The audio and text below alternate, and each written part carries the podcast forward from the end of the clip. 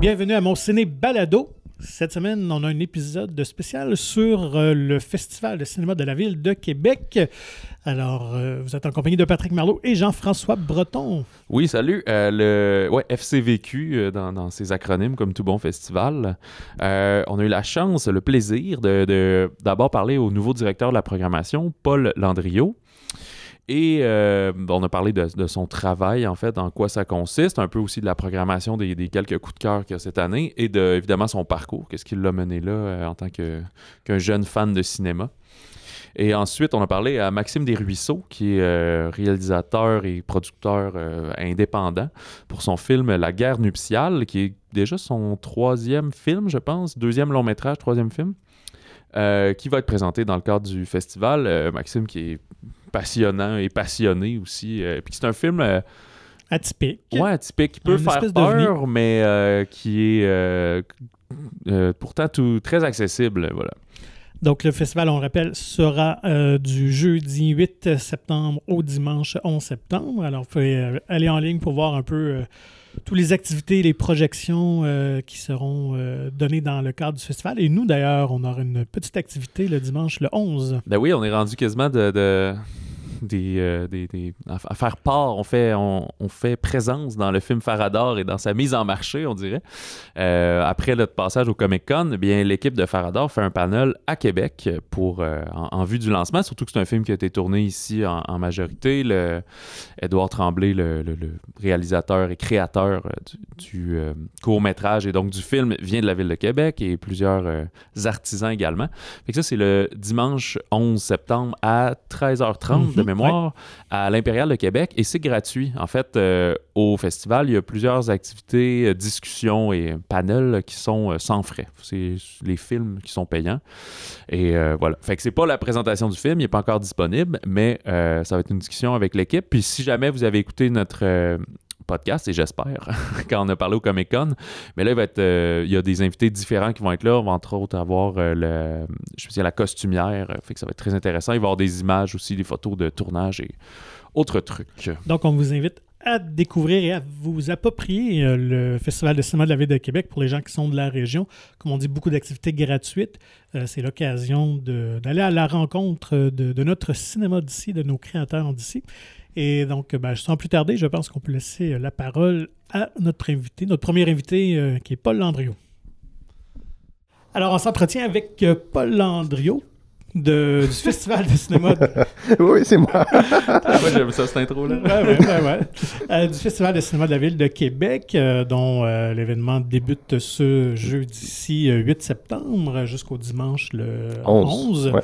Euh, donc, euh, ben, on a la chance de, de s'entraîner avec quand même quelqu'un qui pratique un métier hors norme, qui patauge quand même dans un milieu qui est très intéressant. Donc, on va, euh, on va en apprendre plus un petit peu sur Si. les coulisses d'un festival de cinéma. T'es directeur de la programmation, c'est Ouais, ça? exactement. Depuis là, ça va être ton, ton baptême, finalement, ta Tout à fait. année. Ouais, j'ai j'ai pris la relève. Il y a eu, dans le fond, l'an dernier, le FCVQ, en 2021, a annulé son édition. Puis là, il y a comme eu toute une espèce de transition avec un changement d'équipe. Donc, avant moi, euh, il y avait Laura Roard. Avant ça, il y avait euh, Bill Bilodeau, euh, qu'on connaît bien à, Québec, qui est rendu au Centre Morin. Puis, euh, directeur général avant, c'était Yann Gaylor, qui était là longtemps. Là, maintenant, c'est Martin Genois. Donc, une nouvelle administration, comme on dit dans les restaurants. Et puis, une édition, ça, qui cette année est 100% québécoise. Donc, ça, c'est beaucoup de changements pour le FCVQ, mais l'important, je pense, c'est qu'on est de retour. Ça, ça fait du bien, on a hâte. C'est-tu euh, l'effet un peu pandémie qui fait que c'est ju- juste québécois? Pas pour dénigrer, c'est une, une bonne Mhm. chose en soi aussi, mais Ouais. Non, mais c'est clairement ça, parce que ça puis- fait quand même, la 11e édition. Les 10 premières éditions ont toujours été internationales. Euh, les plus belles années, mettons, en 2019, c'était comme 300 films de 50 pays sur 11 jours. Euh, là, avec la pandémie, puis avec la, aussi le recul d'une annulation, on a pu réfléchir vraiment à ce qu'on voulait faire. Puis dans le fond, cette année, c'est vraiment un geste qu'on veut faire envers l'industrie, de dire qu'on est là pour le milieu. Parce que c'est d'abord eux qui ont été touchés par notre annulation, puis qui de toute façon ont été touchés en général, là. Ouais. Euh, par les arrêts aussi des, des- des salles qui ont, qui ont fermé plusieurs mois à la fois. Donc, euh, c'est pour ça aussi qu'on reprend quelques films qui ont déjà joué, mettons, par exemple, au Clap, euh, qui ont déjà eu une petite sortie, mais qu'on les représente une dernière fois. Quelques films de notre programmation. Puis, dans le fond, c'est ça. C'est une édition 100% québécoise pour justement faire un geste pour le milieu. Puis pour reprendre un peu, peut-être de manière un peu prudente, d'y aller sur quatre jours, quoi de très intense, euh, puis de pas nécessairement euh, mettre toutes les... C'est-à-dire qu'on voulait pas justement revenir à une édition de 10 jours tout de suite. on trouvait que c'est un peu tôt, euh, puis qu'on veut être prudent, puis s'assurer qu'on a la, structure financière pour, permettre un retour à ça. Puis le souhait, c'est vraiment dès l'année prochaine qu'on revienne à une édition internationale. Puis toi, quand tu as eu ce, poste-là, que tu as été nommé et tout, T'as-tu commencé tout de suite des voyages partout dans tous les festivals, rentrer en contact avec tous les distributeurs, essayer de voir Mhm. Qu'est-ce qui va être disponible dans la slate un peu de, l'automne 2022? Euh, Tout à fait. Ben, juste avant, j'étais au Rendez-vous Québec Cinéma. Donc, moi, j'ai signé la 39e édition des Rendez-vous. Euh, et puis, euh, j'étais déjà donc en contact avec des distributeurs un peu à l'année longue. Et puis, quand j'ai commencé mon mandat, on a eu d'abord un premier espèce de projet de, de juste dire, de passer le message qu'on est de retour. Fait qu'on a annoncé ma nomination, puis on a commencé un peu notre stratégie à, à regard au Saguenay en mars. Puis à partir de là, on a fait plusieurs événements, festivals à, à travers le Québec pour dire aux gens, tu sais, le FCQ de retour. Euh, ça fait longtemps qu'on n'a pas entendu parler. Puis même en 2020, il y a eu un festival, mais majoritairement numérique à cause de la situation à l'époque. Donc, euh, on voulait d'abord faire passer le message, on est de retour, on est sérieux, on veut faire un festival en salle, ça c'est important pour nous. Ça semble évident maintenant, là, en septembre peut-être 2022, mais pendant longtemps, ça fait quand même longtemps qu'on est là-dessus, puis on se disait, est-ce que ça va marcher, est-ce que ça va être correct? Là, on pense que c'est ça que les gens veulent, en tout cas, moi c'est ce que je veux personnellement en tant que spectateur, je m'ennuie des festivals, euh, euh, puis juste d'être sur place, de voir les invités, de voir les cinéastes. Puis, euh, parce que de, toute façon aussi, c'est pas nécessairement. Il y a déjà des plateformes qui existent, qui font un excellent travail. Euh, tu peux te faire ton mini-festival chez toi à chaque fin de semaine si tu veux, en trouvant des films sur iTunes, sur euh, Illico, sur tout.tv, sur peu importe quoi. Toutes les plateformes qui existent déjà font un excellent boulot. Puis c'est pas l'offre qui manque. Donc, nous, notre spécialité, puis ce, qui fait qu'on peut se démarquer, c'est de faire des événements en salle. Fait que c'est ça qu'on veut. C'est ça qu'on veut faire cette année. Fait qu'il n'y a rien en ligne au FCVQ cette année. Euh, tout est en salle, tout est en présence, puis je pense que ça va être vraiment cool. Puis tu sais, mettons le FEQ cet été à Québec, on a bien vu qu'il y avait un engouement, puis c'était le fun de revenir à ça. Fait que juste le fait que ça existe, je pense qu'on a, ça nous a permis de nous rendre compte tout à quel point on, s'ennuyait de, ces événements-là. Donc, euh, c'est ça. c'est ça qui est le plus important pour nous, je pense, c'est de revenir en salle. Puis, donc oui, quand j'ai commencé, tout de suite, c'est les, courriels, les appels, fait comme on est de retour. Euh, je suis allé à Regard, je suis allé euh, euh, à Sherbrooke, au Festival des films du monde là-bas. Je allé aussi à Cannes. J'ai fait comme quelques événements. puis majoritairement, c'était pour dire au milieu québécois qu'on était là. Puis euh, parmi les lieux de diffusion, vous allez inaugurer le circuit Beaumont, la nouvelle salle indépendante à, Québec. Exactement. Ça, c'est vraiment cool comme projet. Ça fait longtemps qu'on en parle. À la base, le circuit Beaumont, ça devait être euh, sortir début 2020. Puis bon, ben, pour les raisons qu'on connaît, justement, ça a été repoussé. C'est un projet d'Antitube, en fait. Antitube, qui est donc un organisme que ça fait 25 ans que ça existe à Québec, qui fait toujours, euh, qui a toujours organisé des événements puis des projections événementielles un peu partout. Mais là, ils vont avoir leur propre lieu, donc leur propre cinéma, qui va être vraiment un cinéma euh, qui vont faire quelques projections par semaine avec invités. Ce ne sera pas un modèle commercial. Euh, puis c'est une salle de façon de 60 places, qui est au quatrième étage du centre Méduse, euh, qui est dans le, centre dans la côte d'Abraham. donc ça, cette salle-là, malheureusement, j'aurais aimé ça qu'elle soit 100% terminée pour le FCBQ, mais avec les, bon, les délais de construction et tout ça, la salle va vraiment plus être complète en 2023. Mais nous, on l'inaugure quand même donc avec des séances là-bas.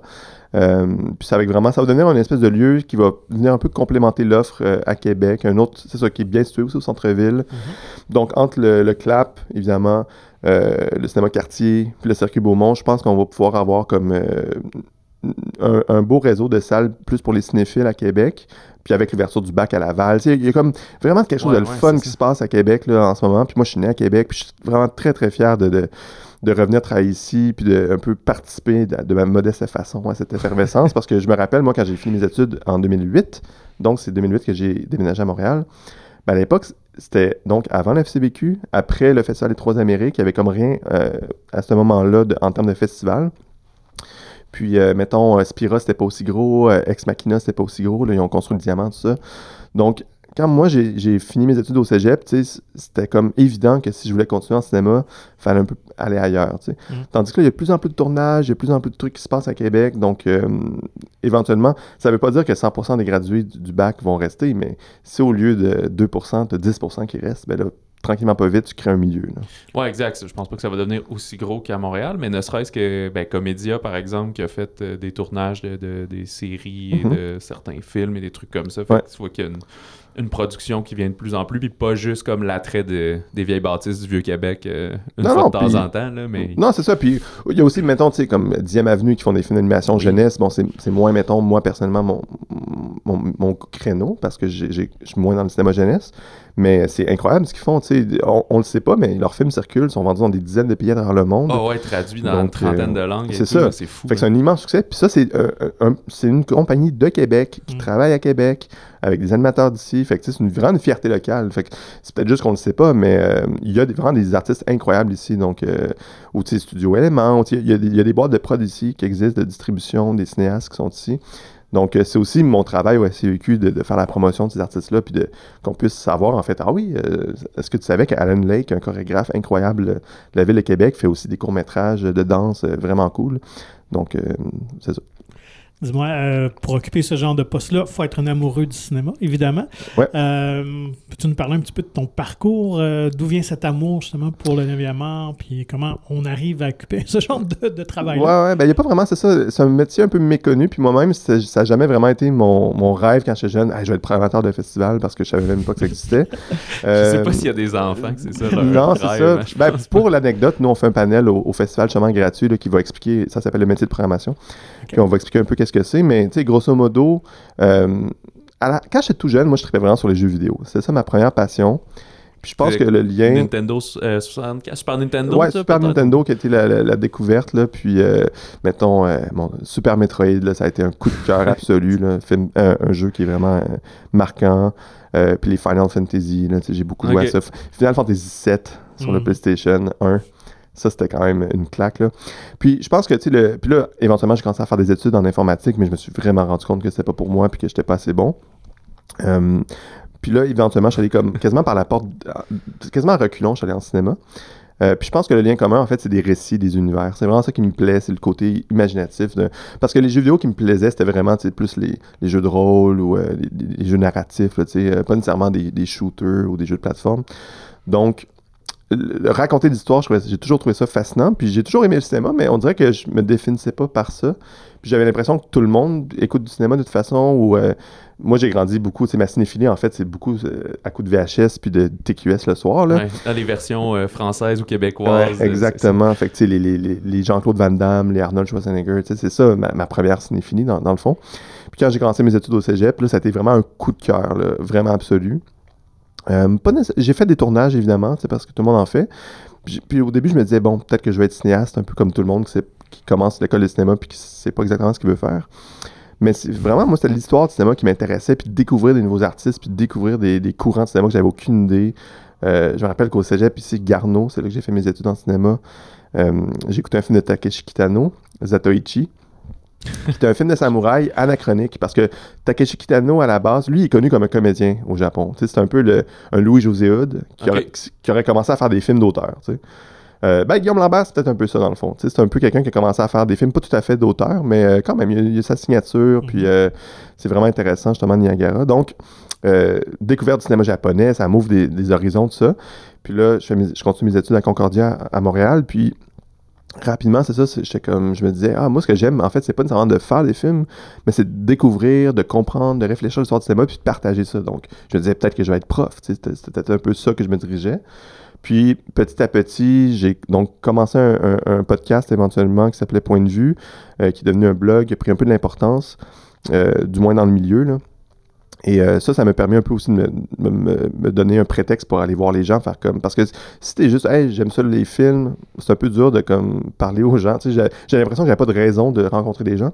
Ouais. Tandis que quand t'es cinéaste ou directeur photo ou acteur, c'est facile de dire, ben moi je suis acteur, ah ok cool, euh, qu'est-ce que t'as fait? Puis là, mais quand t'es juste, Hey, moi j'aime ça les films, c'est un peu comme, tout, ben oui, comme tout le monde, là, prends, prends ton numéro. Mais là, d'avoir un blog, ça m'a permis d'avoir une légitimité, une- d'être légitime, d'avoir une raison d'être. Puis ça m'a vraiment donné un coup de cœur, de- c'est ça, le partage. Donc là, j'ai commencé à faire de la critique et tout ça, puis j'ai commencé à m'impliquer sur des festivals, euh, vraiment au bas de l'échelle, sais, faire du bénévolat, vendre du popcorn, déchirer des billets. Puis petit à petit, ben, j'ai découvert, que j'aimais ça, ce milieu-là. Parce que ce qui est, évidemment, j'aime aussi le cinéma régulier, tu sais, je vais, je vais souvent au cinéma, mais ou à la cinémathèque ou dans les rétrospectives, mais, mais les festivals, t'as l'ambiance, tu sais. Mm. T'as l'ambiance que là, c'est des crinqués qui vont là. Tu célèbres le cinéma, puis tous les styles de festival. J'aime autant là, euh, Fantasia que les RIDM, que le FCVQ, que, que Regard au Saguenay, que tous ces festivals-là. j'ai- Tu sais, puis c'est tout le temps le fun là, de se rencontrer puis de se dire Waouh, il y a des gens qui ont travaillé fort là, pour une seule semaine. Puis là, c'est comme un- une ambiance un peu camp jours. là. Tu tu, tu, tu- tu vas là toute la journée, tu vas prendre des verres après ça, après Tu les vois du monde que tu vois juste dans ces moments-là Exactement, c'est ouais. ça. Vraiment des, des crinqués avec as tes habitudes. Puis tu vas voir des films que tu n'écouterais peut-être même pas là, de chez vous. Là, tu sais. Mettons Fantasia, j'adore le festival, mais vraiment des fois des films un peu mauvais qui sont là. Mais je le sais que si je l'écoute pas à Fantasia, je l'écouterai jamais. tu sais. Ouais. Mettons le huitième euh, chapitre là, de, de la saga Ring ou euh, le onzième Critters qui sort même pas en salle, en fait, qui va être directement en ça. Mais que tu dis, mais c'était cool de le voir à Fantasia avec 700 crinqués. Là, Ouais, ben si tu l'écoutes tout seul chez toi un samedi soir, tu vas juste dire, ah, ben c'était plate, puis c'est ça, mais ouais. là tu l'as vécu, tu l'as pas juste écouté. Ouais. ça, Ouais. Fait que l'ambiance du festival, ça m'a vraiment attiré euh, rapidement. Puis là, ben, petit à petit, je me, ben, je me, je me fais pas vieux, là, mais je veux dire, euh, le, le métier rentre, puis j'ai fait plusieurs festivals, puis j'en arrive euh, donc au FCVQ. Et puis, c'est ça, j'ess- je- j'essaie de... Quand même des grosses souliers à chausser parce que là, le FCVQ qu'on a connu dans les belles années, pré-pandémie, était vraiment comme grandiose. Puis on oublie que le festival est jeune. Mhm. Là, cette année- cette année, c'est la 11e édition seulement. Mais avec quelqu'un comme Yann Gaylor à la barre euh, avant euh, Martin Genois, je pense qu'il a vraiment mis le festival sur la map. Puis là, ben, mon, mon, mon défi, c'est de rendre honneur, à- euh, de, de soulier ses- de chausser ses grands souliers, donc, puis de, de donner à la ville de Québec le festival qu'elle mérite. là. Puis euh, ton rôle quand tu vas à l'international, es-tu juste visionnement, prévisionnement, ou tu vas avoir prévu, de- de- vu d'avance les films, puis tu vas plus rencontrer les producteurs pour essayer de, de- d'avoir un- une entente pour que le film soit à Québec, tu sais, ou- Ben, c'est un peu de tout. Ça dépend de quel festival aussi. euh, dans le sens que, dépendamment du calendrier, quand mettons, euh, mettons, là, je, je m'enligne pour aller à Sundance en janvier. Mhm. On est quand même à plusieurs mois de septembre. là, donc, c'est pas de temps là qu'on va signer des accords parce que euh, eux aussi, ils vont négocier avec. euh, déjà, souvent, la date de sortie n'est pas encore définie. Fait que, tu sais, si finalement, ils décident de sortir le film au mois d'août, euh, ben, puis qui est au- à l'affiche au clap, ben moi, ça sert à rien d'avoir au festival euh, quelques semaines plus tard, c'est plus que ça encore l'affiche. Ça, ça arrive souvent, ça arrive aussi cette année, c'est avec plusieurs films que tu es en négociation, tu, tu discutes, mettons Confession de Picard, euh, pendant un temps, c'était dans les cartons. Euh, Arlette aussi, qui était évidemment tourné à Québec, c'était un de mes films qui était sur mon radar. Mais là, finalement, ils ont pris l'affiche. Fait que, bon, là, ça marche pas avec le festival. Fait que, c'est un, c'est un peu ça. Fait que, souvent, c'est plusieurs rencontres, puis ça se décide pas nécessairement sur place, mais c'est à la fois des rencontres, à la fois des visionnements. Puis, tu sais, je pense qu'un programmateur jamais, est jamais vraiment en, repos, entre guillemets, parce que tu sais jamais qu'est-ce qui va sortir, tu sais jamais, il y a toujours des nouvelles de cinéma qui sortent à chaque jour, puis euh, tu ne sais jamais sur quoi tu vas tomber qui va être une révélation pour toi, donc, euh, puis des fois, c'est ça, c'est que tu te rends compte que, ah, il y a plusieurs films comme ça en ce moment, peut-être que ça serait intéress- intéressant de faire un cycle là-dessus, comme, tu sais, mettons, là, au SCVQ, j'essaie de faire un mini-cycle, j'en parle pas nécessairement, c'est pas quelque chose qu'on communique, mais il y a comme plusieurs films de bois euh, au FCVQ. Dont la... Puis c'est pour ça aussi que la contemplation du mystère, qui a déjà eu une sortie, là, je trouvais, je trouvais que ça faisait du sens de le ramener. Beaucoup de films de chasse puis de bois. Ben, c'est un film très automnal. Il me semble qu'il Ouais. était sorti même Ouais. octobre. Ça fait quasiment un an. Ouais, ben, ils ont, ils ont pas été C'est chanceux à cause de, c'est ça, de la pandémie. Ils ont comme un Ouais, peu c'est- sorti dans une, une- une période bizarre, fait qu'il n'y a pas eu nécessairement un gros public. Mais c'est un film super cool que je suis content qu'on représente. Puis ça donne qu'on on fait un panel avec Albéric Cortenech, le, le cinéaste, Ouais. sur, euh, sur un panel qui s'appelle Identité québécoise au pluriel. Lui qui est d'origine française, qui va parler avec Nathalie Fontalvo, qui est une artiste multidisciplinaire de la ville de Québec, qui a fait le, court-métrage d'Espierta. Puis ils vont un peu discuter de ce qu'est être un Québécois, puis ce, que ça veut dire de faire du cinéma québécois. Parce que la contemplation du mystère, c'est vraiment, je, trouve, intéressant, je suis en train de se pencher là-dessus. C'est un.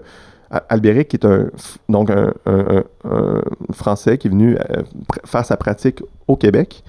Puis tu regardes la contemplation du mystère, puis c'est vraiment, sur la chasse à l'orignal, c'est avec Emmanuel Schwartz. euh, c'est- vraiment quelque chose de très québécois, ouais. mais de regard peut-être extérieur. Donc, qu'est- qu'est-ce que pour lui ça veut dire de faire du cinéma ici, euh, alors qu'il aurait pu faire un film, euh, on va dire, à la française, là, genre juste des... Là, les clichés de, de- de cinéma français, là, discussion autour d'un verre de vin, puis engueulade, puis infidélité. là. Il n'y a pas que ça, évidemment, là, je rigole. Mais ce que je veux dire, c'est que c'est intéressant que lui a fait ce film-là. Donc, euh, il va nous en parler dans son panel. Et dis-nous, est-ce que euh, ça doit jouer du coude entre différents programmateurs des autres festivals? ou, Oui, euh, c'est sûr que oui. Puis en même temps, moi j'ai des bons liens un peu avec tout le monde. Fait que mettons, il y a des films, tu sais, qu'on. Mettons, on est en négociation, puis moi je parle directement avec les autres directeurs de programmation. tu sais. Euh, j'adore le FNC, j'adore les autres Cinémania, tout ça. Donc il y a des films peut-être qu'on va retrouver à ces festivals-là que moi j'aurais aimé ça voir. Mais à un moment donné, c'est la game aussi. Là, je veux euh, puis l'idée, c'est que on veut tous le meilleur pour le film. Fait que nous, on, discute avec les équipes de films. Personne, tout le monde sait que son film joue. Il n'y a pas de surprise. Donc, euh, c'est des mois à l'avance qu'on a des discussions pour faire comme, hey, ben, tel film, peut-être ça ferait l'ouverture, puis là, ben, ou tel film, la clôture, puis là, ben, les équipes de films vont décider selon leur date de sortie si ça les intéresse ou pas. Euh, puis, je veux dire, il y a- un bassin quand même réduit de films qui sortent, là. Euh, regardez le calendrier de ce qui sort dans les prochains mois, puis s'il y a des films que vous voyez au FNC ou à Cinémania, euh, ben, il y a des bonnes chances que, que j'étais peut-être en pour parler avec eux, mais c'est- c'est fait de bonne guerre, dans le sens que, euh, contrairement à la musique, où un band peut jouer comme partout, dans plein de villes, fait une tournée, en cinéma, c'est pas nécessairement ça. En cinéma, c'est une première en festival d'habitude, puis pas longtemps après, t'as la sortie en salle. Donc, c'est souvent des questions de calendrier, en fait, là. C'est rare qu'un... C'est très, très rare, mettons, qu'un film au Québec va faire, mettons, Fantasia, FCBQ, FNC, Cinémania, tu sais, il fera pas les quatre, là. Il va, ouais, non, va faire un, il va, ou- puis après, il il va va prendre la essayer d'aller en chercher un à l'international, un peu comme, euh, mettons, Babysitter qui était Ou- allé ouais, à c'est ça, tout à fait. je pense. Ouais. Ouais, donc, euh, puis comme, mais, mais moi, tu sais, c'est pas nécessairement un enjeu pour moi tant que ça, dans le sens que on a pris quelques films qui, qui- qui ont, qui ont eu leur première à Fantasia, puis on les représente ici, comme euh, De Diabétique ou euh, Les Pas d'allure d'Alexandre Leblanc, vraiment film incroyable. Parce que moi, dans le fond, je me dis, ce qui compte, c'est le film, tu sais. Mais ensuite, s'il y a eu juste une sortie en festival, moi, ça me dérange pas. S'il y a eu une sortie au clap, puis une, une vraie sortie que tout le monde a pu le voir, c'est sûr que là, je me, faut aussi Ouais, que je pense qu'il faut que je vende des billets, puis tu sais, Mhm. que, peut-être que les gens n'ont pas le goût de voir justement Babysitter, parce que comme, ben, il a joué toute l'été. Il est là, trop frais, tandis que, mettons, ça. Contemplation, il... c'est ça. Ben là, ensuite, c'est ça. C'est c'est des paris Ouais. qu'on fait, puis on espère que ça va rejoindre son public. Mais là, c'est vraiment une édition particulière aussi où il y a eu tellement d'arrêts de, de- de- de- Les salles étaient fermées. Nous, on a annulé l'an dernier. Qu'on veut donner la chance à quelques petits films. Très belle journée aussi, on va le représenter. Ouais, Même s'il est sorti euh, en salle, parce qu'on se dit que justement, c'est un film qui a peut-être pas eu euh, beaucoup de. Il n'a pas nécessairement rejoint son public. Et on invite Patricia Liberté qui va nous faire un panel avec euh, Philippe Mecky qui s'appelle Tourner autrement parce que c'est un film indépendant qui a été tourné sur plusieurs années avec un Google Pixel 2. Donc euh, ça c'est un panel plus euh, c'est gratuit aussi le panel. Dans là, le puis- trafic en vélo, là, c'est Ouais, intense ouais. qu'ils ont fait, là. Ouais, ouais, puis, puis ils ont bien ils ont pas juste c'est pas une gimmick, dans le sens qu'il y a Non, certains plans qui pourraient juste exister à cause que justement ils ont, ils ont eu un téléphone, tu sais. Mm. Donc euh, tu sais des courses euh, poursuites à, pli- à pied dans le métro, puis des affaires comme ça. Ou Donc que ça euh, aurait pu exister, mais ça aurait coûté comme un Ouais, ouais. million juste cette scène-là Ouais, ouais. pour faut tout soit orchestré, alors que là, c'est plus rien n'est orchestré, mais C'est ça. ça. marche. C'est- du chaos naturel un peu. Tout à fait. Fait que ça, il va pouvoir nous en parler. Ça fait que quand on a un, un bon prétexte pour rejouer le film, on va le faire. Si on, si on a comme pas un prétexte, mais si on a une bonne idée puis ça fait du sens. Mais je vais pas juste non plus remettre tous les films qui ont, qui ont joué l'an Ouais, l'an ouais, dernier. Il faut que ça fasse du sens euh, dans la prog. Là. Alors, peux-tu nous parler justement de quelques coups de cœur euh, que tu as pour cette édition?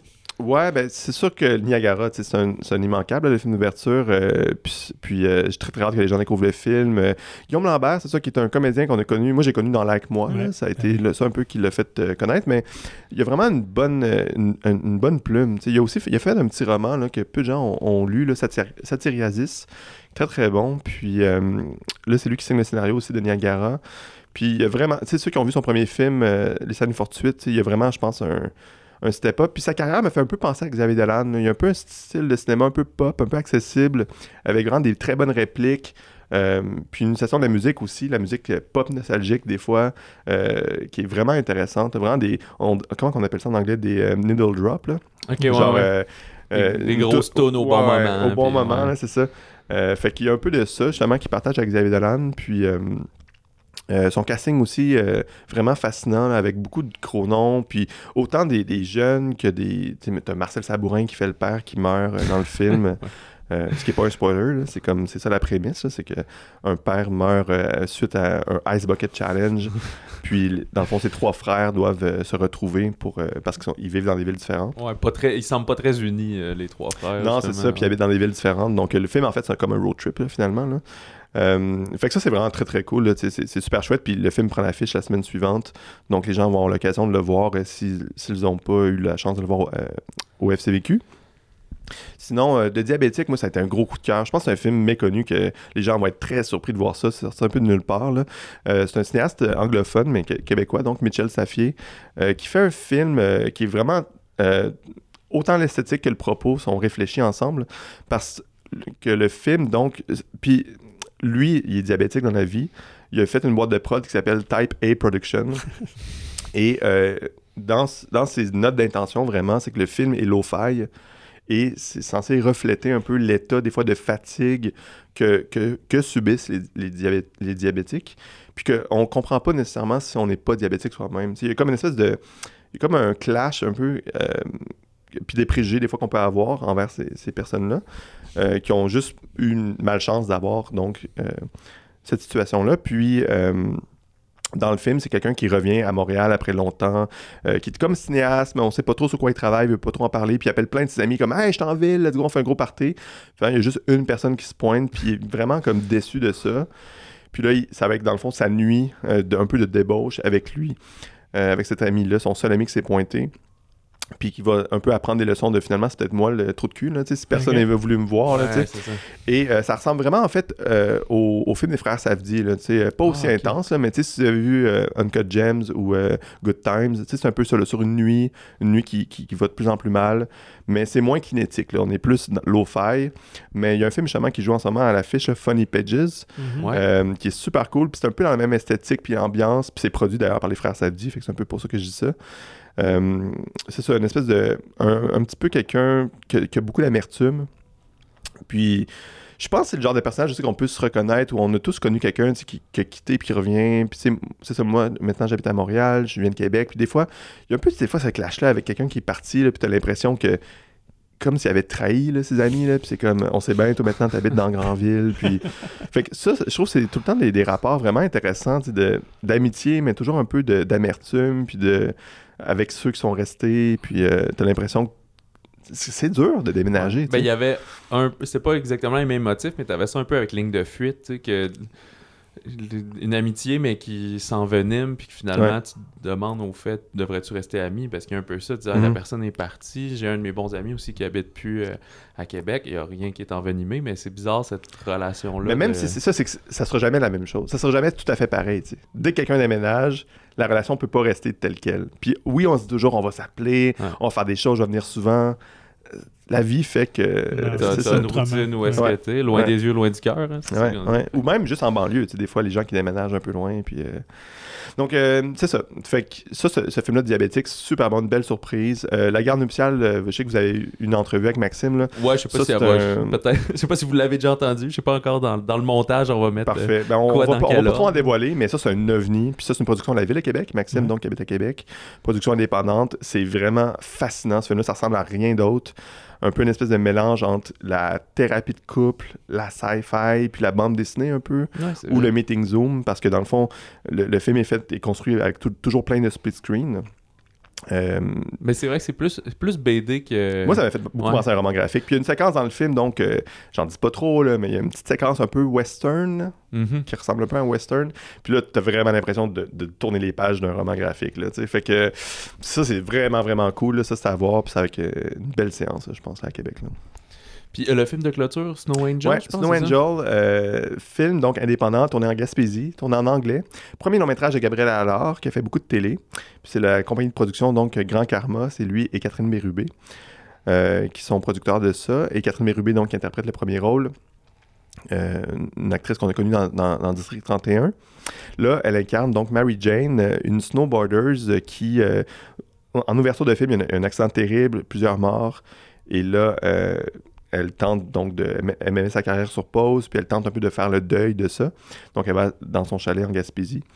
Mais là, des forces mystérieuses l'empêchent de vivre son deuil. Donc euh, j'en dis pas plus. On est un peu dans le film d'horreur psychologique, thriller psychologique, un peu à la Shyamalan ou à Menabar, Ok. avec une touche de fantastique un peu.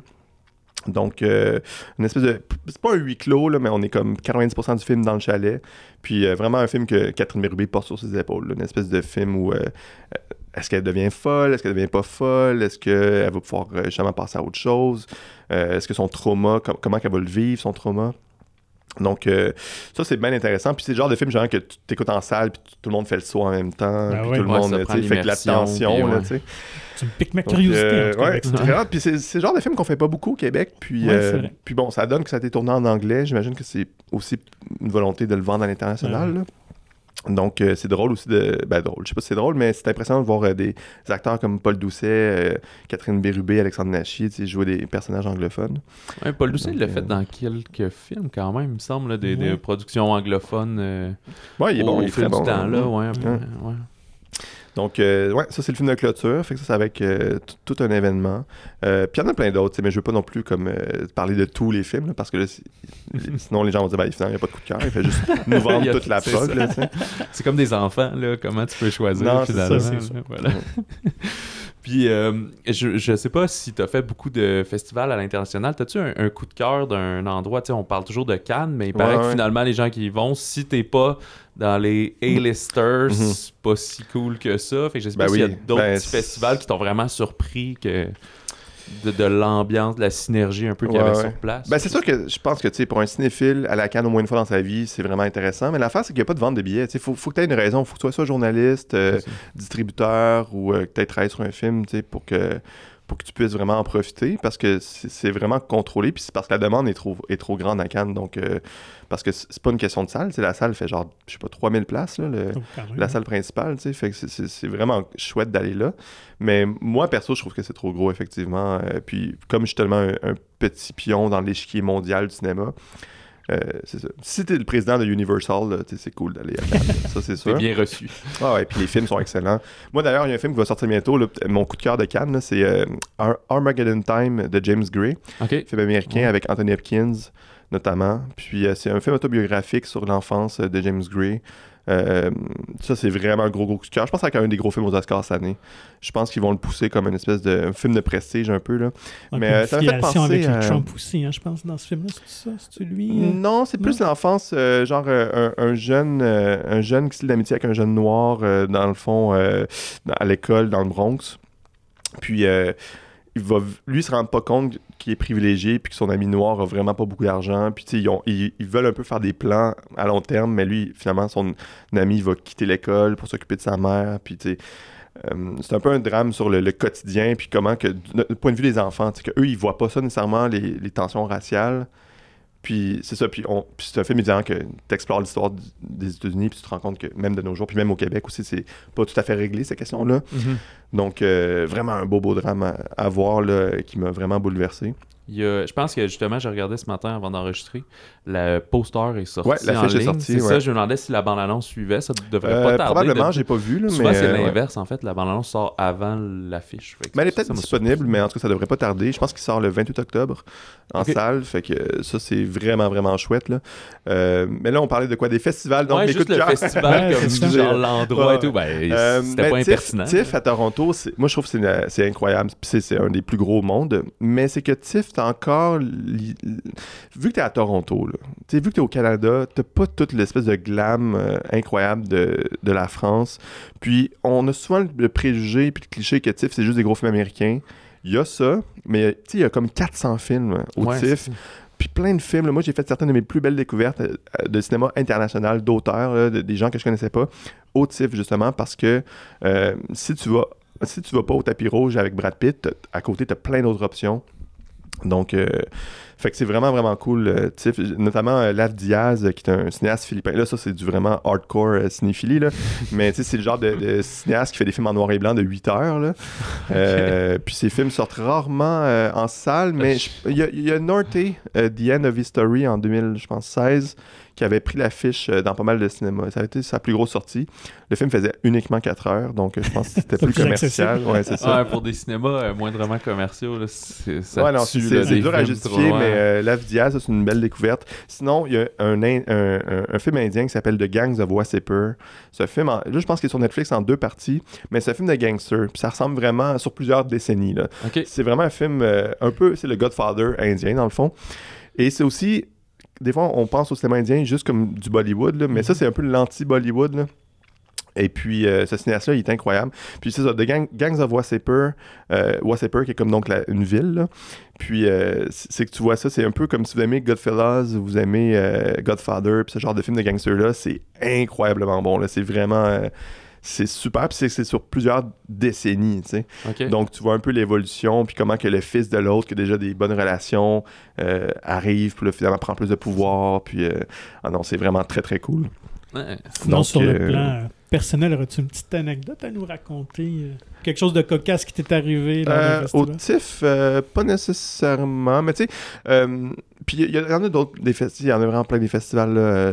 En Allemagne, il y a Oberhausen, c'est un festival de court-métrage uniquement.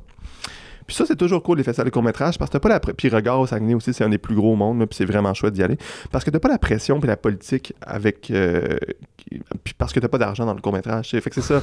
ça Non, mais c'est vrai, tu sais. Mhm. Dans le sens, c'est comme un festival de musique. Si tu vas au gros festival avec les gros bands, c'est quelque chose. Mais quand tu vas dans les petits festivals qui sont spécialisés ou que c'est uniquement des, des- des artistes indépendants, t'as comme une convivialité, puis un- quelque chose de le fun qui est là, tu sais, puis tu sens que les artistes sont absolument pas blasés, puis qu'ils sont tellement reconnaissants d'être là. Fait que des fois, c'est le fun des, des petits festivals un peu plus en région. Tu sais, au, au lieu, mettons, tu sais, la FEQ, c'est génial, puis tout le monde, faut, euh, faut aller au FEQ si vous aimez la musique, mais des fois aussi, tu vas au festif, ou tu vas ailleurs, ou tu vas des petits, des, des petits trucs, puis c'est comme là, des fois, que tu fais tes plus belles découvertes.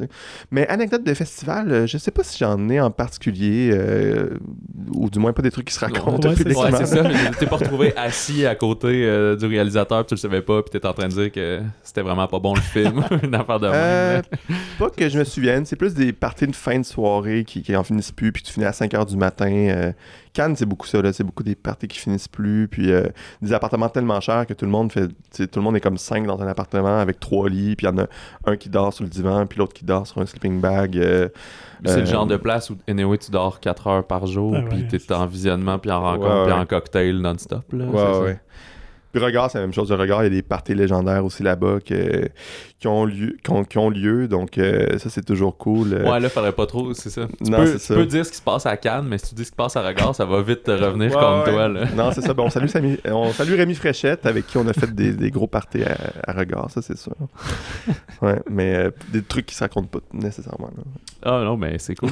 Eh, merci beaucoup d'être passé, Paul. Merci. Ouais, merci d'avoir partagé cette passion. C'est c'est vraiment Puis on, intéressant. on se voit, on voit au Euh, moi, j'ai Ouais. vraiment tellement hâte de voir le public. J'ai hâte de vous voir. Vous viendrez voir des films si vous avez le temps. Euh, je pense que ça va être super cool. Puis euh, c'est ça, le FCVQ de retour. Faut en profiter si vous êtes curieux, si vous aimez le cinéma. Je pense qu'on a une belle programmation cette année. Puis c'est très accessible, c'est ça. Des fois, on a le préjugé que les, les festivals, c'est vraiment des films tout le temps super compliqués, Ouais, puis expérimental, mais tout, là, ouais. mais tu sais, Niagara de Guillaume Lambert ou d'autres films de la programmation, Les 12 travaux d'Imelda, tu sais, c'est des trucs vraiment euh, que vous allez voir à l'affiche euh, dans pas long. Ouais, c'est juste que vous voyez la première avec l'équipe de film. Fait que Mm. c'est vraiment le fun de, de pouvoir vivre ce moment-là. Ouais, exact. Fait que du 8 au 11 septembre cette année. Puis fait que bonne chance, bon succès pour cette année et les éditions à venir. Merci beaucoup. Alors, on accueille avec nous euh, mon ciné balado, euh, le réalisateur Maxime Deruisseau, euh, dont c'est une grande semaine pour lui parce qu'il va présenter son nouveau film au Festival de cinéma de la ville de Québec. Mais euh, il passe par le balado pour jaser non seulement de son film, mais aussi un peu de, sa carrière. Donc, merci Maxime de t'entretenir avec nous. Ben, merci de l'invitation. Moi, je suis votre balado. Puis en plus, à tous les films que je vais voir au clap, ça en parle au début, juste avant. Puis le dernier film que je suis allé voir, 3000 Years of Longing, ma blonde elle m'a dit Hey, t'es connais-tu ces gars-là? Puis là, j'ai dit euh, Ben, je sais c'est qui, je connais leur balado, puis je suis Jean-François sur Letterboxd. Moi, je mais savais pas que j'avais un, un rayonnement là, comme ça. t'en, as un. J'ai j'ai dû liker. Euh, J'estime, faudrait que j'aille check, là, mais une quarantaine de tes reviews euh, au fil du temps. Ah ben ça se peut. Par- Moi je suis pas membre pro, fait que je suis moins. Il y a du monde qui sont. euh, c'est le nouveau Facebook là, genre Ouais. euh, popé euh, plusieurs fois. J'avoue que j'ai pas les notifications, les choses comme ça. Ah, que-. Moi, j'ai cette maladie. Là. Ah ben j'ai vu là, j'étais euh, à follow you, à follow back là, fait que, fait que j'ai lu plusieurs de tes reviews. T'es quand même plus étoffé que moi. Peut-être que je me garde du jus pour le balado. Puis, Ouais, euh, ben c'est ça. Après ça, tout le monde a son style. là, ouais. Moi, je, je la voyais beaucoup, ton letterbox, comme un peu une- un point d'entrée pour ton balado, justement. tu sais, C'est comme. ah, il est marqué que tu fais le balado, tu sais, puis je voyais ça comme un point d'entrée. Puis t'as sûr que c'est le genre euh, liner punch là, c'est comme euh, une phrase, une blague euh, autour du film et tout. Puis secrètement, c'est ça que j'aime le moins, moi, parce que je trouve que c'est comme du clickbait. tu sais. Fait que c'est pas un temps un échange de passionnés, c'est beaucoup genre, tu fais une joke, puis t'espères qu'il y ait 10 000 personnes qui la like. Puis Ouais. c'est comme quand style, tu punches, quand tu fais de l'impro, tu fais juste faire tes. Exact. Ouais, Tes petits exactement, c'est ouais. ça. Mais c'est un univers, tout peut ça. exister sur Letterboxd. En même temps, c'est ça qui est cool, parce que c'est un peu ça l'art aussi. Il n'y a pas de chemin officiel précis qui est le bon. Tout le monde essaie de se démarquer à sa façon, puis c'est bien Écoute, correct. Puis là. là-dessus, je te prends le ballon bon parce que je pense que ça résume bien aussi le parcours des cinéastes, de ceux qui veulent faire des films. Écoute, tous les chemins ne sont pas pareils. Tu nous parlais un petit peu de, de ton background ou ce désir-là. euh, où est né de vouloir faire des films? Est-ce que c'est depuis ta tendre enfance? Ben, depuis ma tendre enfance, le storytelling, mais j'ai commencé par euh, écrire. Puis euh, je me souviens, les premières histoires, ma soeur dessinait, puis moi j'écrivais, puis on copiait les schtroumpfs. Ça, c'est mon premier souvenir de storytelling. là, puis là, on, on avait inventé un langage qui était exactement comme les schtroumpfs, mais au lieu d'être les schtroumpfs, c'était peut-être les caravos. Là, je sais pas quoi. Là, je me souviens qu'après ça, on faisait des revues qu'on appelait rire. C'était totalement un rip-off de Safari. Puis euh, bon. Puis éventuellement, je me suis mis à l'écriture. Puis plus jeune, quand j'étais à la fin de mon secondaire, j'ai été publié, mais c'était beaucoup sous l'angle. euh, le jeune élève qui joue au hockey, qui écrit des livres, c'était pas. Il Comme vendait un- pas de livres. là, il Comme vendait- un enfant star. mais- Ouais, c'est ça. Il vendait pas le livre, il vendait le, le punchline. là. Puis éventuellement, avec l'avènement des DSLR, ben là, c'était comme j'écoutais votre balado avec euh, Raphaël Ouellette qui disait qu'il s'imaginait pas que c'était possible Mhm. de, de- de filmer. Puis j'avais exactement le même sentiment. Puis à un moment donné, ben, quand est arrivé les DSLR, j'ai des amis qui disaient Ben oui, on préfère un film. tu sais. Puis là, j'étais comme Ah ouais, hey, c'est dans ma hot. Puis tout. Fait que euh, quand ça s'est arrivé, ben moi je suis très autodidacte de nature, donc j'ai pas étudié en cinéma, j'ai pas fait de court métrage, puis là j'étais là parfait, on fait un long métrage, puis ça va être épique, puis on va aller à Cannes. fait qu'on Comme Xavier Dolan, genre, un peu. Exact, mais lui, ça a plus marché. Euh, nous autres, on a fait un film dont je, je- je parle. C'est comme mon vol de mort, là. J'essaie de pas trop le nommer parce que c'est pas une bonne carte de visite pour moi, mais ça s'appelait Une histoire du Nord, puis il était aucune sélection festival, aucune diffusion, puis s'il en méritait pas, c'est bien correct, puis on l'a mis sur YouTube, puis. euh, il est encore là parce que étrangement, ça m'amène du trafic sur ma chaîne. C'est genre 100 views par jour en 10 ans plus tard. Euh, 100 views, c'est pas énorme, mais je veux dire, ça fait quand même beaucoup pour un petit film caché euh, sur Internet. là. Mais je veux l'enlever de ma chaîne parce que ça me gêne un peu qu'il existe encore. C'est comme euh, Tarantino, ma best friend wedding. Tu sais, il dit tout le temps qu'il veut faire 10 films. Ouais, mais t'es à 11 en réalité. Parce Ouais. que t'as fait ce film-là que tu nies qu'il existe. là, tu sais. Hey, je savais même pas. Ouais. Ok. C'était un scénario qui mélangeait pas mal euh, Reservoir Dogs, euh, Natural Born Killers, puis euh, le film de Tony Scott que j'oublie. True Romance. True Romance. C'était comme tout ça qu'il avait mélangé au début. Il l'a filmé. Ça a l'air que les- la pellicule a en partie brûlé. Puis là, il existe un edit de 28 minutes, genre sur Internet à ce jour. Ok. Puis Tarantino joue comme le rôle principal. Il paraît que c'est ultra mauvais. Je l'ai pas encore commencé dans ma watchlist. As-tu déjà vu? euh, Non, non, j'ai jamais vu. Puis éventuellement, il a tout brisé ça en scénarios différents. Puis c'est comme ça qu'il a fait son argent pour faire Réservoir Dogs, puis etc. Mm. Mais euh, fait que j'ai fait une histoire du Nord.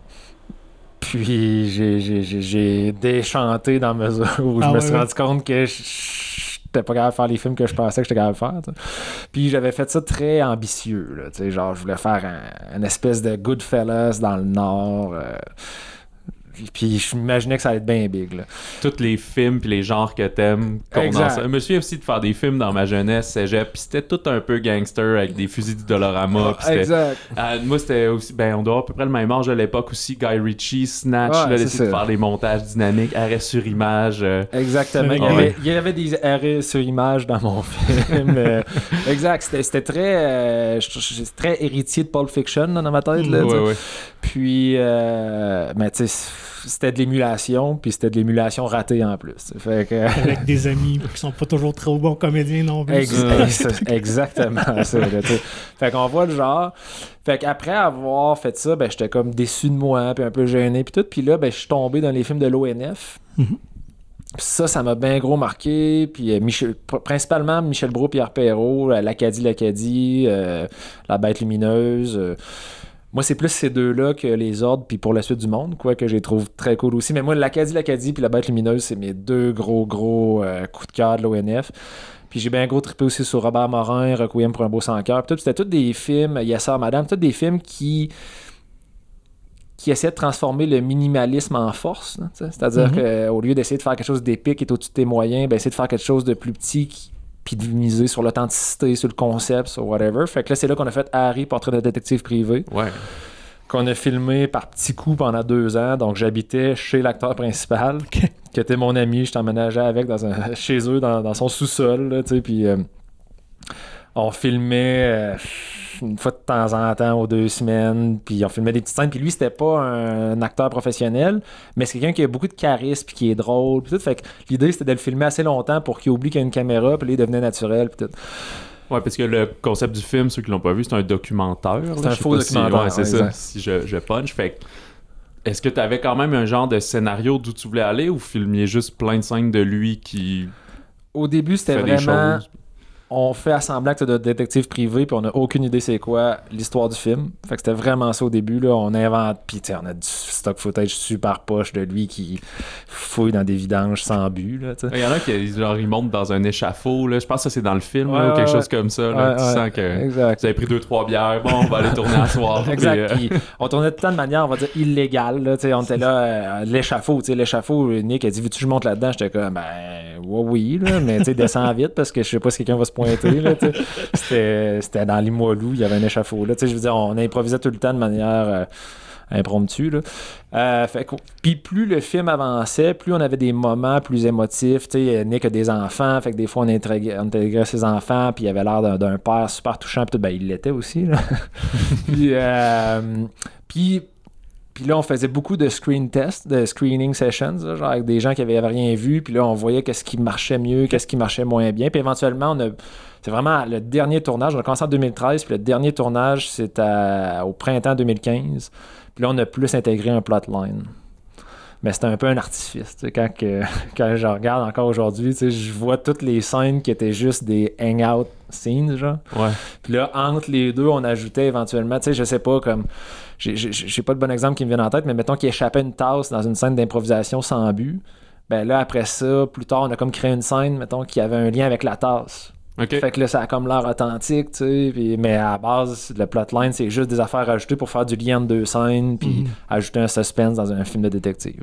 mais ça a un look encore plus méta parce qu'il y avait comme un, une certaine part qui était un vrai documentaire là-dedans, qui était votre expérimentation et qui a été trafiqué pour en faire un quelque chose de très sympathique en fait. Là. Ouais, ben en plus Nick, euh, tu sais, son histoire personnelle de sa vraie vie est assez funky. Son père c'est un immigrant illégal venu de la Grèce, fait qu'on a tout mis ça dans le film. Fait que des fois il pleure en parlant de sa famille puis c'est vrai. Fait que euh, fait que oui, il y, a cet aspect-là méta parce que euh, il y a beaucoup de vrai dans le film. Puis d'ailleurs entre guillemets, c'était souvent un problème en festival d'un Q&A. Les gens pensaient tout le temps que c'était un vrai film. Alors qu'à la fin, il est marqué Nick Theodorakis dans le rôle de Harry. Puis tout. Puis même, on parlait de Letterboxd tantôt. Il y a un gars super sympathique sur Letterboxd. Je le nommerai pas parce que ça l'a gêné. Mais il avait écrit une méga review ultra dithyrambique, ultra longue sur le fait que c'était un grand documentaire. Puis il parlait du steak de Falardo. Puis tout. Puis, puis là, je voulais répondre. Ben, moi, je réponds tout le temps à tous les gens qui font des reviews sur mes films en disant merci essentiellement. Puis euh, là, je savais pas quoi y répondre parce que je me disais. tu vas casser sa bulle. C'est vraiment cool ton texte, puis en même temps, il faut que je te dise de quoi, puis tu vas être gêné. Le Père Noël, il existe pas, là. Ouais, c'est ça.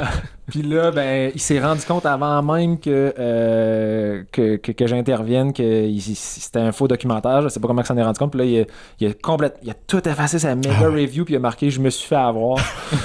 puis là, après ça, il en a réécrit une plus courte. Puis là, j'ai dit hey, merci. Puis en passant, j'avais lu avant. Puis là, il était là Arrête d'en parler, ça me gêne. puis, euh, ben, en même temps, je sais pas si c'est le but de, de, cette genre de proposition de, de catficher. Euh, ben, pendant le film, certainement. D'ailleurs, le film commence avec euh, un avertissement qu'on respecte. Je sais pas quelle réglementation canadienne qui n'existe pas. C'est un peu comme les frères Cohen dans Fargo qui disent euh, ceci est une histoire vraie, alors mm-hmm. que ça n'en est pas une. Mais à la fin, moi, j'avais fait un générique, ça disait, ça le disait. Là. On, on voyait les acteurs avec leur rôle, puis tout. Le but, c'était à la fin de dire, écoutez, c'était un faux documentaire. Mais bon, qui écoute les génériques de nos jours, euh, voilà. On en a la preuve. puis, sauf que là, il y a eu un, euh, un certain laps de temps entre Harry puis la guerre nuptiale. Ouais. Un petit euh, une petite perte de motivation, genre ou Ben, je dirais pas perte de motivation, vraiment pas, mais c'est que ben, il y a des personnes proches de moi qui ont eu des changements d'emploi à ce moment-là, des changements de carrière très, très importants. Puis moi, comme je disais tantôt, je suis autodidacte de nature, puis je suis enthousiaste quand même, tu fait que j'ai tout le temps l'impression que je peux faire tout, même si dans les faits, ben, ça fait que je fais une histoire du Nord éventuellement, Mais, euh, fait que là, ces gens-là, je les ai aidés à partir de leur propre compagnie, puis dans ma tête, c'était comme deux jours semaine pendant un an. Finalement, j'ai mis 5 ans là-dedans. OK. Fait que le temps a juste passé trop vite. Puis d'ailleurs, justement, quand il est arrivé, euh, mars 2020, la pandémie, le confinement, puis là, c'était beaucoup d'incertitudes à ce moment-là. J'ai comme. euh, j'ai- j'ai- je me suis senti que j'ai frappé un mur. Parce que je me tout d'un coup, tu sais, cette compagnie-là, je me disais, elle va peut-être mourir. tu sais. Euh, C'était d'un tout début, là, quand on savait pas si elle allait avoir de l'aide financière. Ouais, puis ouais. On savait pas en tête qu'est-ce qui allait arriver. tu sais, Puis c'était-tu. euh, ça allait être la grippe espagnole, puis tout. tu sais. Là, je me disais, j'ai mis 5 ans là-dedans pour supposément faire de l'argent, I don't know what, puis là, ça se peut que ça disparaisse, puis pendant 5 ans, j'ai pas fait de film, puis tout, puis là, ça, ça a été un gros, gros choc, puis là, j'ai comme snappé, puis je me suis dit, OK, euh, on tourne dans un mois, là. Fait que là, je me suis full grouillé, j'ai écrit un script que ma blonde a dit, ah, Max, pas assez travaillé, puis tout, puis j'étais là, ouais, t'as raison, mais on tourne dans un mois, genre, t'as un mois pour me dire tes commentaires, puis tout, puis là, ben, je contactais des acteurs, incluant des acteurs que j'avais jamais contactés, puis tout le monde travaillait pas. OK. Fait que tout le monde me disait oui. J'étais à Verge, j'étais censé euh, jouer au théâtre cet été-là, puis il y avait 3-4 affaires, puis elle a dit ça vient tout d'être cancellé. Fait que, ouais, ouais, je vais venir à ton tournage. Entre guillemets, j'ai rien que ça à faire. Là. Ouais, ouais. puis ironiquement, quand euh, on, a, on a planifié le tournage en, comme le 15 juin, puis là, ça a commencé à rouvrir à ce moment-là. Ouais, c'est vrai. Ben, avant d'aller plus loin, peut-être dans le, dans le film, peux-tu juste nous décrire en quelques lignes de quoi parle euh, la guerre nuptiale pour ceux qui nous écoutent?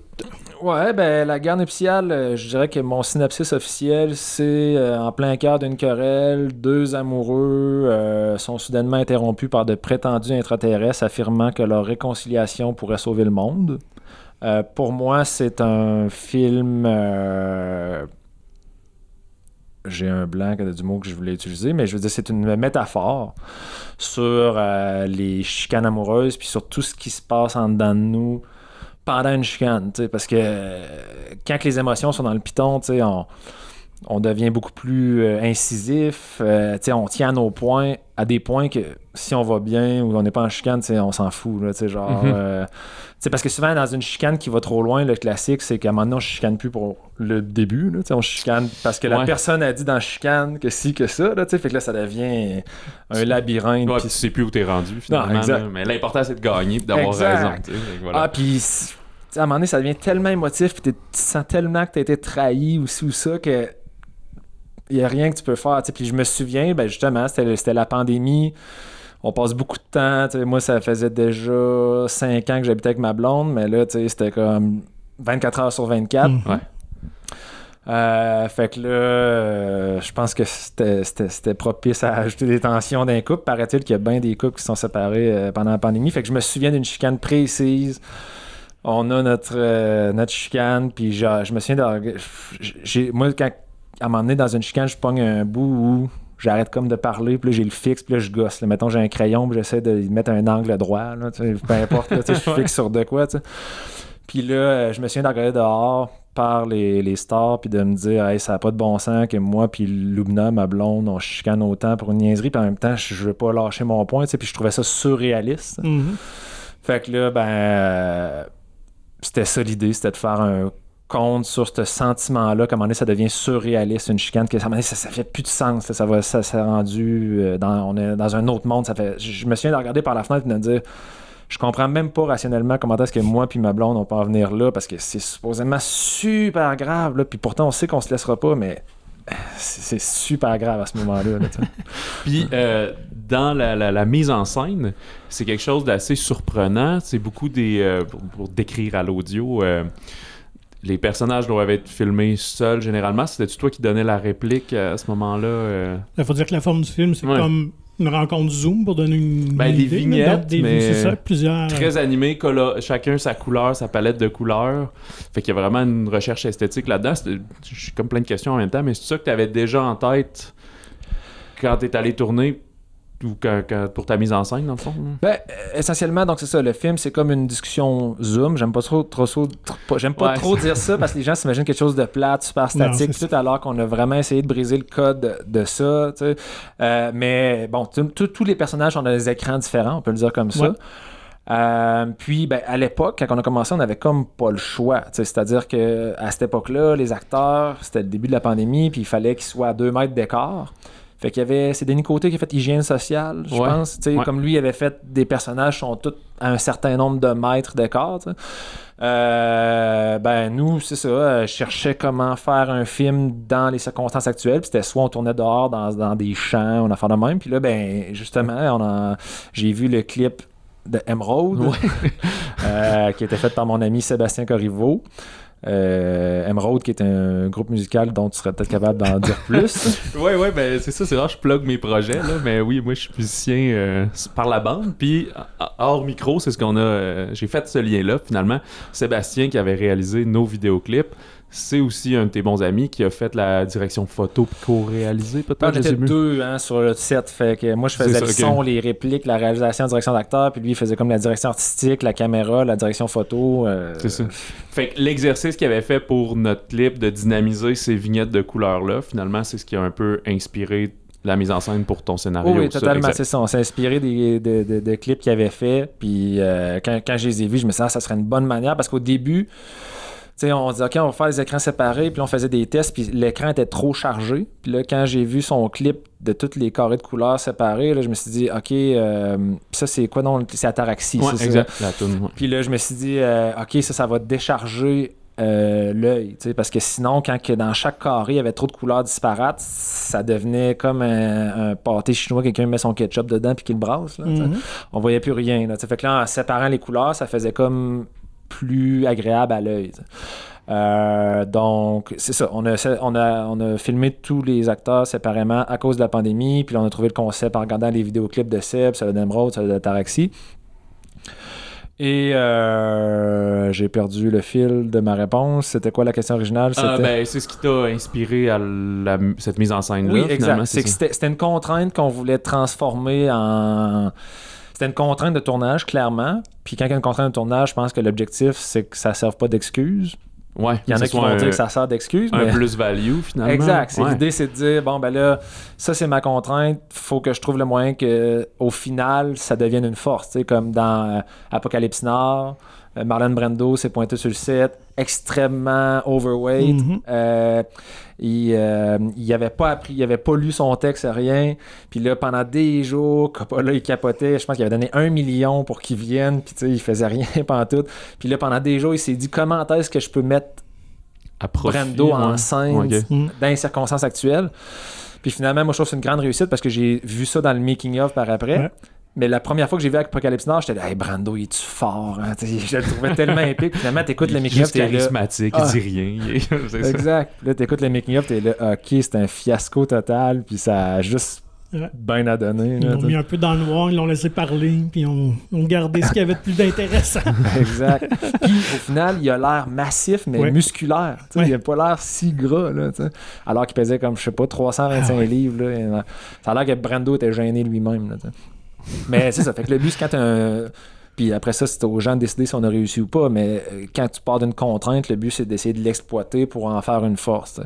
Fait qu'il y a plein de choses. On a commencé par filmer ça, puis en montage, après ça, ben, il nous venait des idées. euh, des fois, parce que dans le fond, le film, alors qu'on voyait, c'est que c'était un, un canevas, c'est l'écran, c'est le 16 par 9 noir. Puis là, par-dessus ça, on met nos carrés de couleurs. Mais éventuellement, on s'est dit, ah, OK, des fois, notre canevas, ça va être un ciel étoilé. tu sais, euh, on a, plus on travaillait, plus on trouvait des idées pour essayer d'utiliser ce canevas-là. Je pense que si on avait continué encore euh, deux ans, on aurait eu d'autres idées. Mais Ouais. là, ça faisait déjà deux ans C'est parce qu'on a commencé en... Excuse-moi, je suis verbomoteur, puis là, je parle. Ah non, non, vas-y, vas-y, finis cette Ben, on a idée-là. commencé à filmer en juin 2020. Puis le film, là, le- la version actuelle, on l'a terminé le 31 mars 2022. OK. Combien de jours de tournage au total? Pas beaucoup. Dans le fond, euh, ben, pas beaucoup. Mais juste espacé. surtout. 11, 11. Le tournage principal de base, c'était 11 jours en juin 2015. Après ça, on a fait 3 jours en mars 2020 2021. J'ai dit 2015 avant, je l'ai dit Ouais. 2020. Juin 2020. 3 jours en mars 2021. Puis l'Irlande. C'est ça que je me ça. demandais pour les scènes extérieures. Donc, je- est-ce que c'est au Québec? Mais je trouvais que, que vous êtes allé en Irlande tourner ça quand même. Ben là, l'Irlande, dans le fond, si on fait des calculs mathématiques, le film, on a commencé à le faire en 2020, mais le clip d'Emerald de Jean-François, dans lequel il y a des shots de, notre- de- de Ah. l'Irlande, est sorti avant 2020. Ouais. Sorti genre en 2018. Oui, parce qu'il est sorti avant Ataraxie, en fait. C'est Euh, ça. Fait que l'Irlande, c'était que c'était un projet qu'on avait fait avec Seb. On voulait aller en Irlande faire probablement un long métrage. Euh, on avait l'occasion d'y aller. Fait qu'on est allé avec Denis Marchand, un acteur de Québec que, que j'aime beaucoup, qui vient d'ailleurs de jouer dans Arsenault et Fils. Oui, c'est ça. Puis euh, on a filmé, puis on est revenu avec notre footage, puis on n'était pas capable d'en faire un film à notre goût. Fait que, puis moi, je me souviens, à- comme à tous les six mois, je rouvrais, puis là, j'essayais de repartir de zéro, penser à des nouveaux concepts, puis tout, puis ça marchait pas. Puis euh, éventuellement, quand ce projet est arrivé, Denis jouait dedans, puis là, j'étais là, OK, on pourrait intégrer Ah, les, le, le footage de l'Irlande. Fait que dans le scénario, c'était prévu, c'était comme j'ai déjà cette take-là, fait que là, je vais faire en sorte que c'est ça, ce sens-là. Fait que, euh, fait que là, maintenant, ben, dans le film, quand il y a des flashbacks, c'est en Irlande. Fait que c'était comme un ancien projet qui a pas tout à fait abouti, qui a absolument pas à réintégrer. euh, ben Ouais. finalement, c'est devenu ça, euh, Ouais. sa finalité. peu, Puis ironiquement, c'est souvent les bouts préférés des gens, c'est l'Irlande. Fait que c'est souvent quelque chose qu'on nous souligne. là. Ben, c'est sûr que la direction photo change complètement. C'est Ouais. super. C'est frappant comment ben, c'est des paysages euh, super beaux avec les, la mer qui frappe les rochers et tout. Puis là, Denis au grand vent avec un- une carabine et voilà. Ben, c'est ça le pire, c'est que l'ironie dans tout ça, c'est que c'est des shots qui sont pas si difficiles à faire. tu te quand- une fois que tu es dans des beaux paysages, tu, tu vas là, tu mets quelqu'un dedans, puis là, quelqu'un qui est pensif, puis après ça, tu joues avec ça. D'ailleurs, dans. euh, ça- quand j'écoutais 3000 Years of Longing, Ouais. on est allé samedi, je pense, ici au Clap. euh, tu sais, il y a une grosse. Les, les deux, trois premières histoires que le Jin raconte, pss, on comprend même pas la langue. C'est vraiment lui qui raconte l'histoire par-dessus des images. Et puis évidemment, eux, ils font de la mise en scène, mais ça reste que c'est un vieux truc quand même efficace de, de prendre beaucoup de petites takes. Puis là, quelqu'un qui raconte par-dessus essentiellement c'est quoi, tu sais, puis ça donne de la production value à quelque chose qui en a pas de temps au final. Ouais. Ben, dans ce cas-ci, dans 3000 Years of Longing, il y en a de la production value, mais euh, ce que je veux dire, c'est que ouais, la recette un Ouais, peu, là, ça. sans dénigrer. Puis, euh... sinon, t'avais-tu de quoi? Ben ouais, ben juste Ouais, ouais. peut-être parler un petit peu de, de tes comédiens. Comment les as-tu choisis? Quel a été le processus un petit peu? Euh, ben, le processus de base, c'était j'avais pas fait de film depuis 5 ans, fait que le, au début, là, les, les premiers comédiens que j'appelais, c'était des gens que je connaissais, avec qui j'avais déjà travaillé, puis j'étais gêné de leur demander de jouer mon film. C'est vraiment bizarre comme phénomène, mais tu sais, le sentiment d'imposteur dans la vie, ça.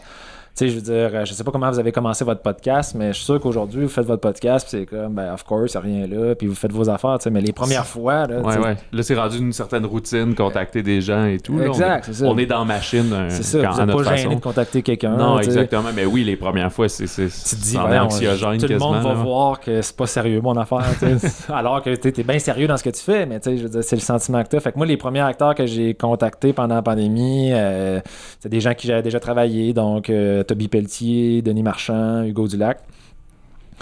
Puis euh, éventuellement, ben là, plus les gens embarquaient, plus j'ai comme pris un air d'aller, j'ai même d'ailleurs, j'avais rencontré Dominique Pinon, savez-vous c'est qui Euh, Il joue dans Amélie Poulain, dans Oui, ben Délicatessen, c'est l'acteur principal dans oui. Délicatessen de Jean-Pierre Genet. Puis lui, je l'avais rencontré, il avait vu Harry euh, en France, puis Ok. on s'était rencontrés, puis il m'avait laissé coordonner, puis il avait bien gros trippé. Fait que même qu'à un moment donné, j'étais tellement hype que là, j'avais contacté Dominique Pinon, tu sais. Puis on s'était parlé, puis tout, mais là, avec la pandémie, le faire venir, puis tout, c'était complexe. Fait que ça n'a pas Mhm. marché, mais tu sais, c'est pour montrer l'écart entre le début de mon casting et la fin. ok, ouais.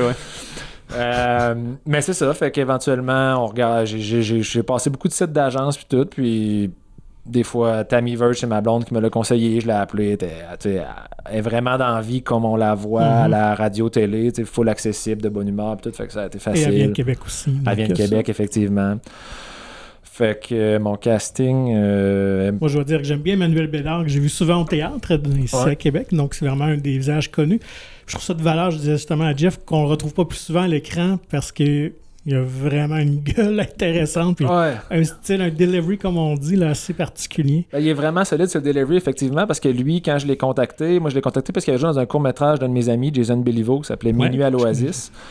Puis je l'avais trouvé super bon. Puis évidemment, j'avais déjà vu son visage, mais c'est comme la première fois que je le voyais comme dans le spotlight. Là. Fait que euh, je l'ai contacté, puis là, mais lui, euh, ben, il a une voix, là, tu sais, c'est un ex-fumeur, puis il a une grosse voix. fait que lui, pendant la pandémie, c'est un des acteurs, qui c'est un des rares acteurs qui travaillait beaucoup. Parce qu'il faisait toutes les voix de, je sais pas, des, des pubs de Ford, de, de la ville de Québec, peu importe. Puis là, il avait amené son studio dans son sol. Puis fait que là, il m'avait dit, écoute, moi, je, je suis prêt à embarquer dans ton projet, mais j'apprendrai pas le texte par cœur. Est-ce que c'est correct? Puis là, tu sais, je pensais au concept quand on a filmé ça, puis j'étais là, ouais, pas de trouble, c'est bon. Fait que lui, il est arrivé, il comprenait, on a fait une pratique par Zoom, puis il comprenait le personnage, mais dans le fond, lui, au lieu que j'y fasse la réplique des autres personnages, lui, c'était le seul que j'y faisais sa réplique. Ouais, ok. Puis lui, il la répétait. OK. Wow. Fait que, euh, à part des gens, je, leur- je- je faisais comme tous les personnages un après l'autre, quand c'était à eux, tu sais, ils savaient que c'était à eux, mais lui, je faisais juste dire qu'est-ce qu'il fallait qu'ils disent. Puis d'ailleurs, dans le film, moi, il y a une scène que je, je trouve super bon quand il il parle. Dans le fond, on comprend à demi-mot qu'il a trompé son, son ex-femme.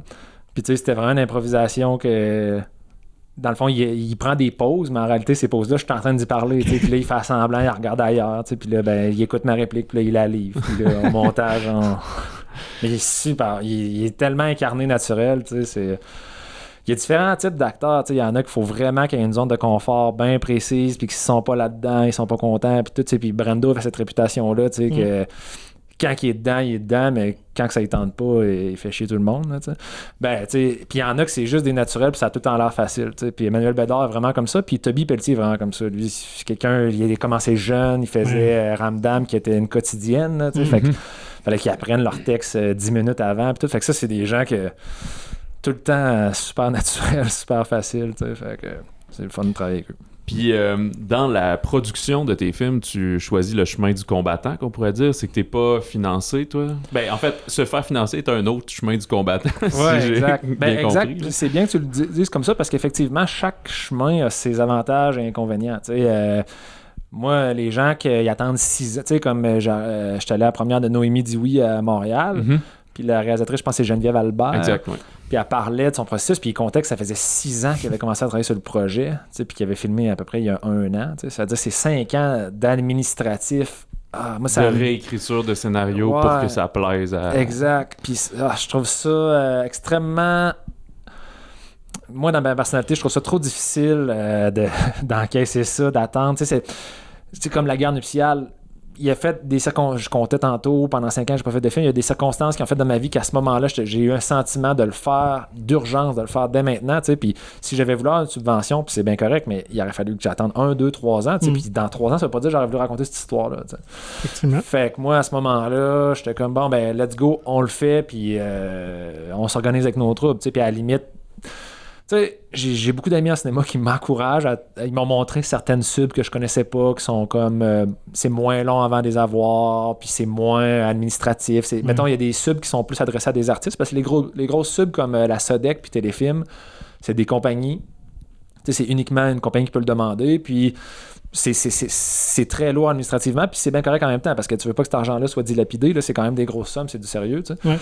Euh, puis il y a d'autres- subventions qui sont plus adressées à des artistes qui sont pas nécessairement juste réservées à la cinéaste mais que bon faut que tu les fasses en ton nom personnel et tout. Puis bon là on m'en parle souvent puis ça se peut là, que je, je fasse des que je pense ne serait-ce que pour avoir une subvention pour écrire Ouais, c'est ça, j'allais dire. ça, C'est Ouais. un, un classique. là, Parce que, ouais. tu sais, je veux dire, euh, j'ai des amis qui ont des subventions pour écrire leur court-métrage, qui c'est juste la subvention pour écrire le court-métrage est plus grosse que mes budgets de film. là, fait que là, je ouais, j'avoue que ça pourrait être intéressant. là. Justement, quel truc tu peux te donner à quelqu'un qui veut se partir aussi, veut faire un petit film comme ça, financer lui-même? C'est connaître bien du monde, j'ai l'impression, puis de... Ben, je pense que c'est connaître sa personnalité. Moi, je me souviens que dans le temps, quand j'avais vu, j'avais, j'avais lu un article de Tarantino qui disait Moi, je suis pas allé, euh, pas, j'ai pas appris mes films à l'école de film, j'ai appris à faire des films en faisant des films. Moi, ça m'avait bien gros parlé parce que pour moi, c'était, j'étais un autodidacte de nature, j'en parlais, fait que j'étais comme Ah oui, tu sais, je vais me pitcher dans la gueule du loup, puis je vais apprendre de même. Puis moi, c'est, un, chemin, un chemin que j'aime. sais. Mais ma blonde, je la connais, elle, elle aime ça aller à l'école. Moi, je déteste aller à l'école. Elle, elle aime ça, se faire enseigner, faire ses devoirs. Pour elle, là, elle aime ça. Ben, ça dépend vraiment. Je pense que c'est important de, de, de se connaître, de se comprendre, puis d'adapter. Si on a quelqu'un qui fonctionne avec la passion, il ben, faut miser là-dessus. Si on a quelqu'un qui, qui, qui, qui, est de manière plus, qui, qui a une tendance plus insécure, ben là, ça, vaut, ça peut valoir la peine de travailler sur des sets d'autrui avant. Euh, puis ensuite de, de commencer avec un petit projet, voir comment ça va. Je pense que vraiment l'idée c'est de trouver une recette qui nous correspond. Dans mon cas, c'est euh, fueler à la passion, ça c'est ça. Au risque. Est-ce que t'as des. Ce, ce retour, si on veut, au cinéma te donne envie là, de travaillez déjà sur un prochain Ah oui, oui. projet ou euh, ok. Oh oui, vraiment, euh, là, cette hiatus-là de 5 ans, c'était un traumatisme dans ma vie, puis je ne vais pas le répéter. Non, non, j'ai déjà commencé à écrire, euh, puis, euh, je, non, non, je- dans deux ans, j'espère avoir mon nouveau long-métrage. euh, puis, bah, tu sais, c'est correct, hein, tu sais, on a des passes dans notre vie, puis des fois, on prend un angle qui n'est pas nécessairement celui qui était prévu, mais... euh, En même temps, ça vient nourrir notre création. Exact, c'est ça. Tu sais, je veux dire, euh, je suis bien content de la personne que je suis aujourd'hui. Ces cinq années-là, ça m'a fait apprendre d'autres choses. Je pense que je suis meilleur que jamais pour gérer des budgets de films et tout. Euh, même le côté administratif de la patente, ben, je- maintenant, je suis plus, euh, je suis plus perméable à ça à cause que une entreprise, c'était- beaucoup d'affaires de même. là. Fait que j'ai appris de ça, mais c'est sûr que maintenant, je veux miser beaucoup sur le cinéma euh, pour pas regretter à 70 ans. là. Puis, euh, je, je sais pas si t'allais là, mais c'est quoi qui reste euh, C'est quoi la, la suite de la vie pour la guerre nuptiale? Là, il va être au euh, FCVQ. Il avait été à Montréal au. hey, au rendez-vous du Québec Cinéma. Ben, c'est ça, on parle de nos approches. Je me souviens pas si on a parlé dans le balado, Ou- mais. Ou euh, hors micro, là, ouais. Je pense euh, en micro, Ah, c'est ça, ouais. Ah, je sais pas, vas-y, vas-y. Ah, mais j'allais dire, euh, c'est ça, moi je fais mes films. à- tu sais, dans le fond, dans le cinéma québécois, la- la- habituellement, c'est avant même de commencer un film, il faut avoir le financement puis tout de suite avoir son distributeur. Puis euh, avant même que l'œuvre existe, dans le fond. Ouais. Puis une fois que l'œuvre existe, ben là, le distributeur est déjà attaché, puis ça se fait bien. tu sais. Euh, moi, ben, à cause de, mon, de ma manière particulière de le faire, ben, je, je fais plus ça à la manière de quelqu'un qui écrit un roman ou qui fait une peinture, c'est-à-dire je fais mon œuvre, puis ensuite j'essaie de la distribuer. Mais c'est sûr que ça crée des défis parce que même quand j'approche des distributeurs super sympathiques, ben, ils sont juste pas habitués là, de se faire présenter un film qui existe déjà. Euh, fait que. Alors qu'aux États-Unis, ça se fait quand même. Oui, exact. Mais euh, on dirait que ouais, c'est ça, c'est pas le modèle québécois traditionnel. C'est ça. C'est, ça fait que c'est bien correct. Les gens sont. C'est pas comme ça que ça fonctionne de manière générale. Fait que c'est tout le temps un défi un peu plus grand que que je l'espère de distribuer mes films. Donc là, en ce moment, la guerre nuptiale, ben, la stratégie actuelle, c'est de faire la tournée des festivals. Donc là, on a fait Montréal, on fait Québec cette semaine. Puis ensuite, euh, on a les États-Unis, la Belgique en septembre aussi. Puis Wow. après ça, c'est de voir euh, si ça débloque à d'autres places. Il y a des offres qui ont été faites ailleurs. Tu sais, j'ai- j'ai- j'ai j'ai des chaînes de télé. C'est la première fois qu'il y a des chaînes de télé qui me contactent. Ah ouais, ok. Euh, pour Harry, c'était pas arrivé. Là, j'ai des chaînes de télé qui m'ont contacté. Fait que- mais c'est que ça reste que pour moi, ça me prend beaucoup de temps. Alors que je préférais mettre tout ce temps-là dans un film, c'est Ouais. normal.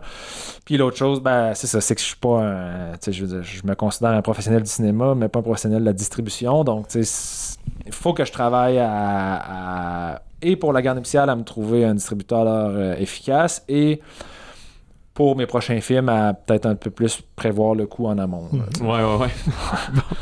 Ben, euh, merci beaucoup, Maxime, puis bonne chance avec la suite. Et euh, la guerre nuptiale est présentée au FCVQ vendredi à 16h30 à l'Impérial de Québec. Voilà.